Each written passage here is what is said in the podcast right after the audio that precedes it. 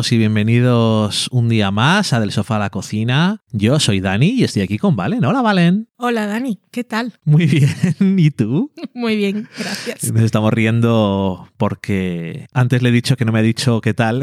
Bueno, no digo antes ni nada porque esto, quién sabe en el orden que va a salir.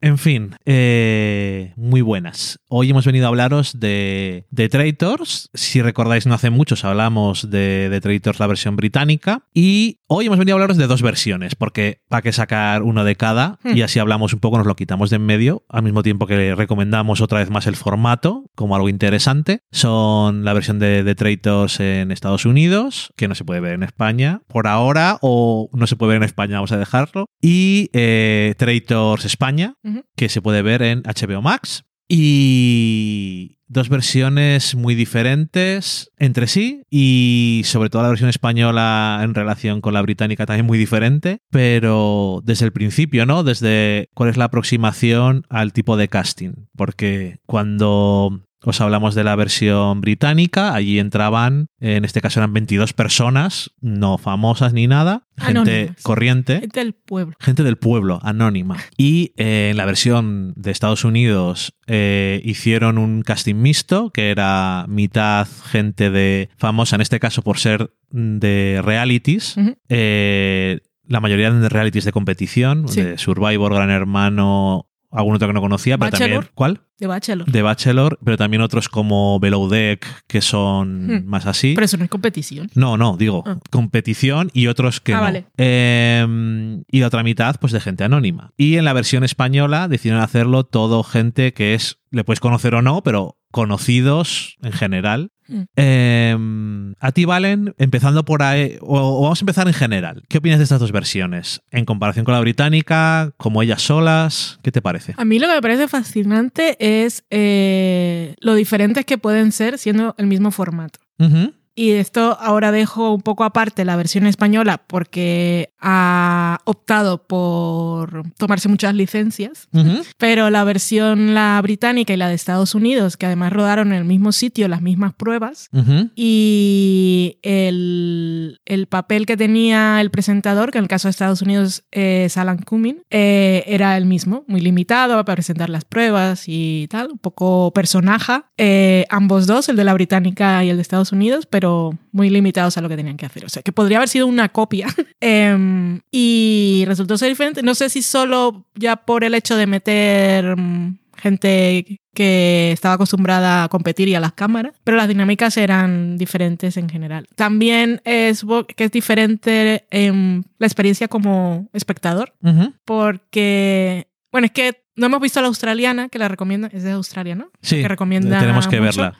Pero vimos la británica, es que al le salió, le salió muy bien, porque el tipo de gente era guay y es que lo mejor es el final. O sea, el final de la versión británica para mí es insuperable. Aunque la versión de Estados Unidos también De una es forma muy muy diferente. diferente, pero, pero me, gustó, me gustó más, resultó más satisfactorio el de la británica. Pero también esto habla mucho de una cosa que la gente que a lo mejor no ve muchos realities de competición Mm. eh, no se da cuenta de lo importante que es que está el formato, pero está el cast. Y lo que vamos a hablar después es súper importante y creo que es el mayor fallo de la española, que podemos comentar muchas cosas, es el montaje. Ujú. O sea, la gente que ha montado, o sea, la productora que se ha encargado de, de hacer el reality, la- el formato en España, que es Yes Music, eh, le faltó un poco poner a su gente a ver, a comer realities de Estados Unidos. El montaje, crear la narrativa de los episodios, Ajá. Porque eso en eso falla muchísimo. Sí, eh, quería decir lo del cast porque, por ejemplo, el cast de España era bastante bueno. Sí. Tenían los personajes, yo siempre llamo personajes aunque sean personas de verdad. Sí, me parece bien. Los, Era variado. los personajes eran variados, tenían cosas interesantes, formas... Para mí tenía además la mezcla perfecta. pa- Para mí muchos eran como si fueran anónimos, Sí. aunque ellos se conocieran Ujú. y tal. En la versión de Estados Unidos yo creo que se equivocaron a la hora de hacer el cast mitad y mitad. Mm. Y aparte el cast no era muy fuerte, quitando gente muy concreta y eso que al final estuvo bien la culminación. Hmm. de una forma muy diferente a la Sí. británica. La versión española yo creo que tiene más miga de la que sacar conversación y es eso, el cast estaba muy bien y tuvo muy buenos momentos que no fueron al principio Mm. y que no fueron al final. Eh, optaron por hacer algunos cambios al formato. Primero el sitio, lo cual me pareció estupendo. Estamos en. España, será por castillos en España. No me toques los huevos de iros a Escocia. Las pruebas diferentes. Ya lo dije la otra vez en el británico. Las pruebas no es lo importante de Traitors. Mm. O el punto fuerte. Y había gente que decía, es que las pruebas eran muy mierda. Y yo digo, es que las otras también eran una mierda. En general, las pruebas son bastante malas, pero yo tengo que decir que por lo menos les doy mérito de no haber hecho las mismas. Hmm. Y la primera vez que lo haces, pues no te puede salir todo bien, ¿no? Eh, y tuvo un tramo central fuerte, interesante. Tuvo varios problemas, que solo eran ocho episodios y no sabían, no habían visto las otras versiones.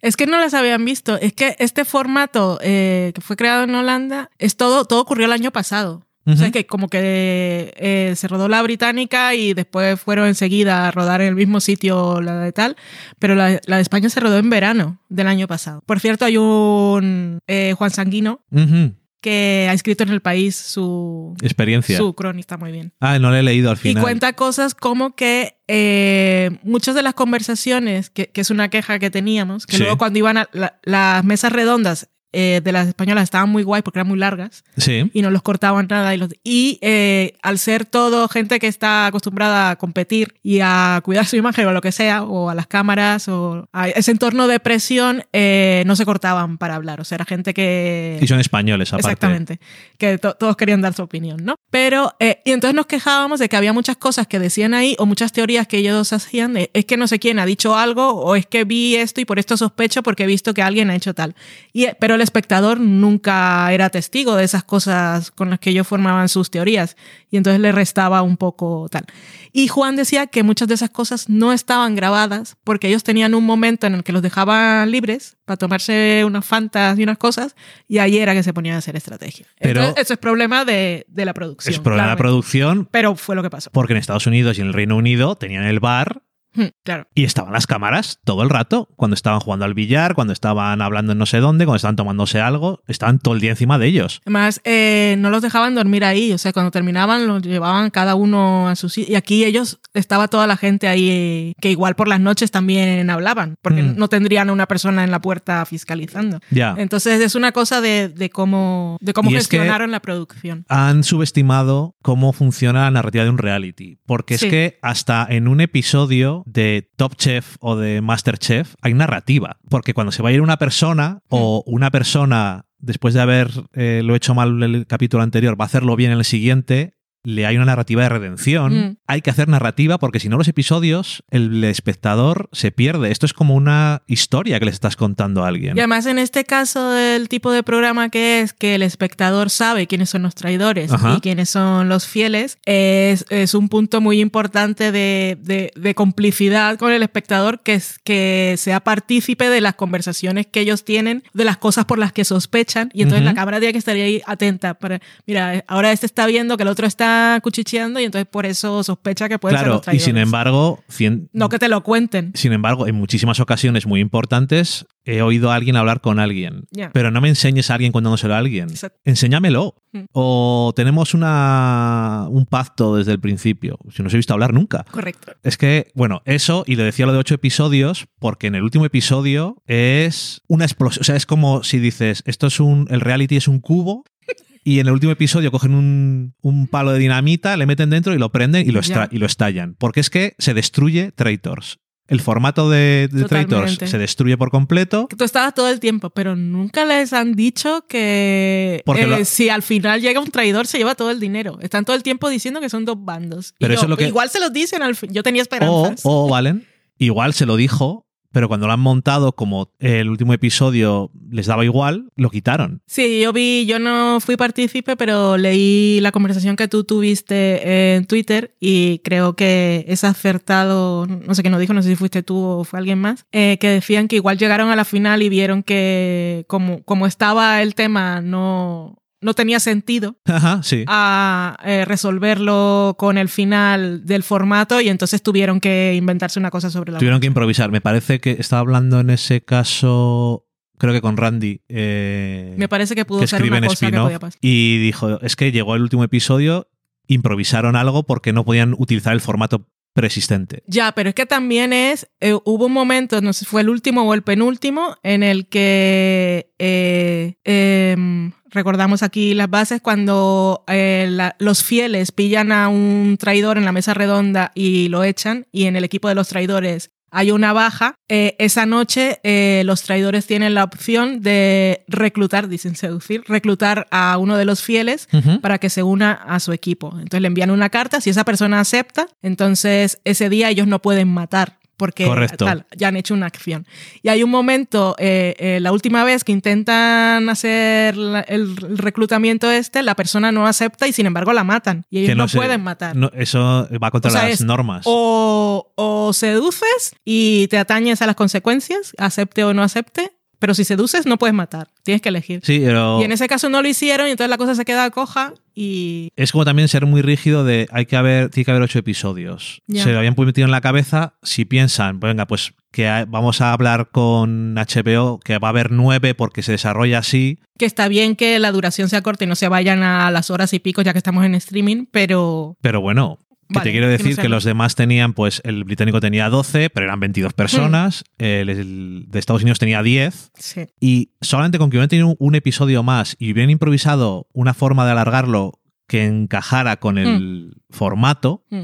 Se habría arreglado al final. Ya. Que es una pena porque el cast estaba bien. y tuvo momentazos. Tuvo, muy, tuvo momentos muy buenos. Tuvo gente que estaba muy, muy pero como decía eh, Dani, eh, Daniel Mantilla, Mm. eh, que también estuvo hablando con él sobre ello, también es muy amante de los realities Y fue el que nos y fue el que nos recomendó recomendó la original, em, que dice, tiene un tramo que a mí me gustó de lo que, o sea, del 3 al 7 me parece que es, bueno, en general mucho mejor que la de Estados Unidos y que está a muy buena altura. Y yo no estoy en desacuerdo porque el principio es muy, es muy flojo. Al Mm. principio le cuesta coger un poco, pero bueno, a todas las versiones les cuesta coger un poco. Pero el final es que es tan desastre que Mm. Me da cosa. Y además, eh, otra cosa Y diferente. además la gente yo creo que lo, que lo ves y no entiende lo que está pasando. Pero ¿cómo, vas- cómo vas a saberlo? Yo es que estaba tan confuso como Y otra enfadado cosa, lo de no viéndolo. decir cuánto es el bote, ni un recuento de cuánto habéis ganado, sino lingote de plata. Lingotes de plata y luego el que gana se lleva un lingote de plata a casa. Pues,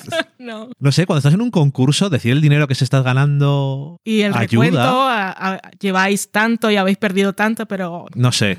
Era, no parecía importante. No, era una cosa muy rara. Eh, no, sé, no sé, es que lo estaba viendo y yo me estaba poniendo malísimo al final.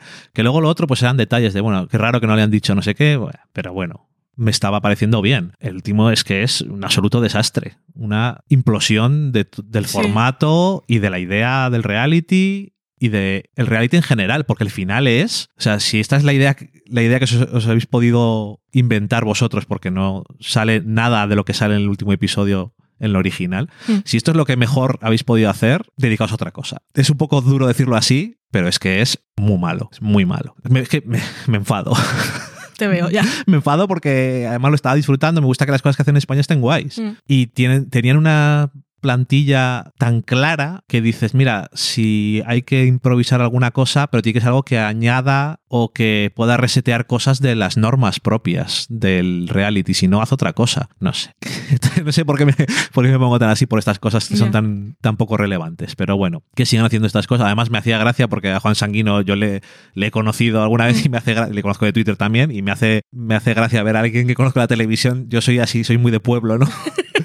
Cuando Valen salió en, sale alguna vez en la tele, en televisión española, porque le preguntan no sé qué, yo digo, esa persona la conozco. Socorro. Es así, Valen. No, aparte Juan Guay, porque que se nota que es una persona Juan que era... ama la televisión por dentro, que es súper fan de los realities y entonces nos daba todo lo que queríamos. Nos daba Juan toda la era- Y además decía las frases, o sea, nunca me había sentido tan representada por alguien, por las cosas que decía. Cuando decía, es que yo no entiendo cómo la gente lo tiene todo tan claro y se acuerda de todo lo que ha dicho no sé quién, es que, soy yo. Es que me parecía la persona menos dilusional de todos, de las tres ediciones que he visto, la persona mm, como más normal, pero guay, ¿no? Mm. No normal, aburrido, porque Juan no es aburrido, pero eso que era como lo que dices tú, ¿cómo se pueden acordar de, to- que- de lo que ha dicho esta persona? Porque dicen que no tienen dudas. Y siempre que acusaba a alguien decía yo, no tengo ni idea, pero yo qué sé. esto, por ejemplo, porque hay no sé qué. Pero los demás, como en todas las, que eso es una cosa que parece que se mantiene, no tenemos ni idea de muchas, la gente en general, no tengo pruebas ni tampoco dudas. Correcto, que O sea, con eso lo has clavado, tal cual. Es que es así. Y la gente dice, a veces les salía bien y a veces no, obviamente. En fin, pues eso. Traitors, que es un formato que está guay, y el de España, pues vedle para que hagan más y a lo mejor rectifican Sí, en la segunda temporada. yo creo que saben lo que pasa. Yo creo que sí, porque ellos mismos, quiero decir, que yo antes he dicho lo de dedícate a otra cosa si no sabes. Es un poco cuando, es- en la entrevista esta que leímos que decían los productores que es que aquí se habían saltado muchas reglas. o era un poco... Pero que eso, que lo que he dicho antes de dedícate a otra cosa, si esto es lo mejor que puedes hacer, lo quitemos de lado. Esto seguro además que es nos quedan tres días de un día de rodaje, tenemos que hacer algo para acabar esto porque no podemos quedarnos en el parador más días porque no tenemos contrato. Son cosas que pasan cuando tienes, entras en pánico, ¿no? Simplemente hay que planificarlo mejor antes. Y, y eso, y otra cosa, que yo sigo pensando, aunque este caso me ha encantado, que es mejor jugar con gente que no sabes quién es, porque no hay ideas preconcebidas. Pero yo también te dije que en España era un riesgo ¿Por qué? por, por la cultura del reality. Por lo de hacerse famosos. Sí, que tienes que Mm. hacer un cast que es muy cuidado porque aquí está la cultura esa de que la sobremesa, es, es que además lo potencian las teles. Sí, ese por tipo de supuesto. Sí, sí. Entonces, Ya te entiendo. Eh, yo por eso, yo, yo lo que te dije, que igual no tiene nada que ver y es una idea, una- un prejuicio mío. Tuyo, ok. Pero que yo pensé que ya que iba a ser el primer reality de, de, de tele privada, en este caso de, de una plataforma de streaming y de HBO Max, que es una cosa así como más seria, para desmarcarse de todo lo que estamos acostumbrados aquí de supervivientes y tentaciones y chorradas varias, Y eh, Hermano y decidieron empezar con un cast de gente profesional y que no fueran a tener luego el eh, eso el rebote ese de gente que se quiere hacer famosa y que luego están ahí solo para hacer tonterías y eso, para sus minutos de fama a cualquier precio. Porque el- es Me- que les pagan luego. Me parece. Se convierten en, en famosos. Sí, en que todavía hay gente que lleva 20 años Exacto. como tertuliano opinando de temas que no tiene de- no tendría por qué opinar. Entonces, gente que no necesitara, no necesitara de, del foco y, y en este caso gente que, que quería ir a jugar y que se lo iba a tomar como un juego y que se lo iba a tomar un poco en serio. Eso es Se lo tomaron tan en serio que estaban hablando de estrategias todo el tiempo fuera de la cámara. correcto. La gente en España, eso sí se notó en comparación, que la gente hemos venido a jugar. Sí. Hemos venido a jugar y se lo han tomado tan en serio que han estropeado el formato. Pero guay, Pero es lo que hay. Ahora, bien, todo bien. también que sea cierto, eh, la gente no necesitaba fama, pero dinero, como decía Juan, yo es que Bueno, no soy sí. rico.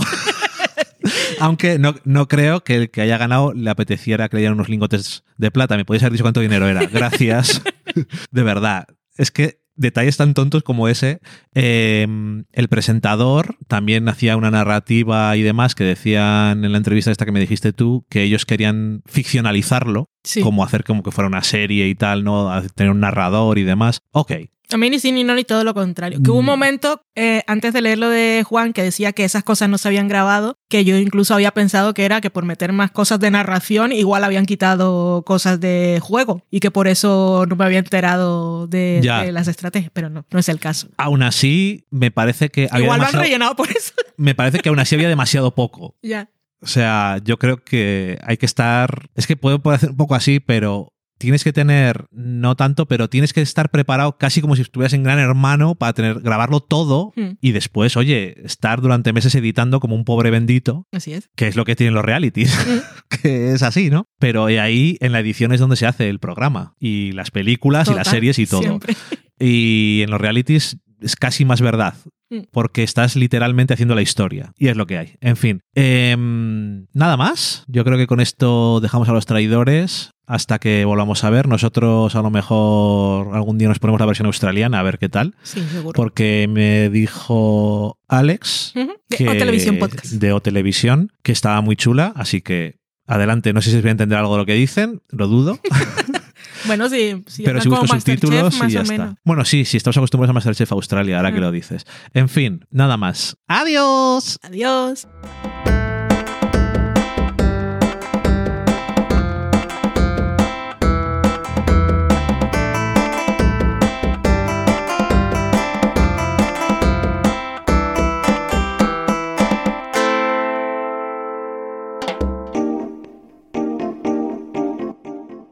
Acabáis de saborear un programa del podcast Del sofá a la cocina.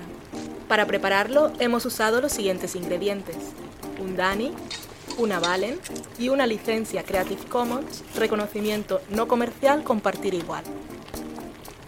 Cuando tenemos los ingredientes, los picamos muy finos, los dejamos pochando en una sartén y cuando estén caramelizados, los mezclamos con la licencia Creative Commons, que cuidado, no admite uso comercial de la obra original ni derivadas, que se tienen que distribuir con la misma licencia que la original, siempre citando a los creadores. Después de 10 minutos, condimentamos la mezcla con iTunes, iBooks, Twitter y un poco de Facebook. Si no encontráis las adecuadas en el mercado, buscad el nombre del blog. A continuación, introducimos en el horno y, después de 30 minutos, lo servimos aderezado con música distribuida con licencia Creative Commons a través de Jamendo. Al final del post correspondiente vienen especificadas concretamente. Si tenéis alguna duda con respecto a la receta o a cualquier otra cosa, podéis preguntarnos a través del correo electrónico del sofá a la cocina @gmail.com. Buen apetito.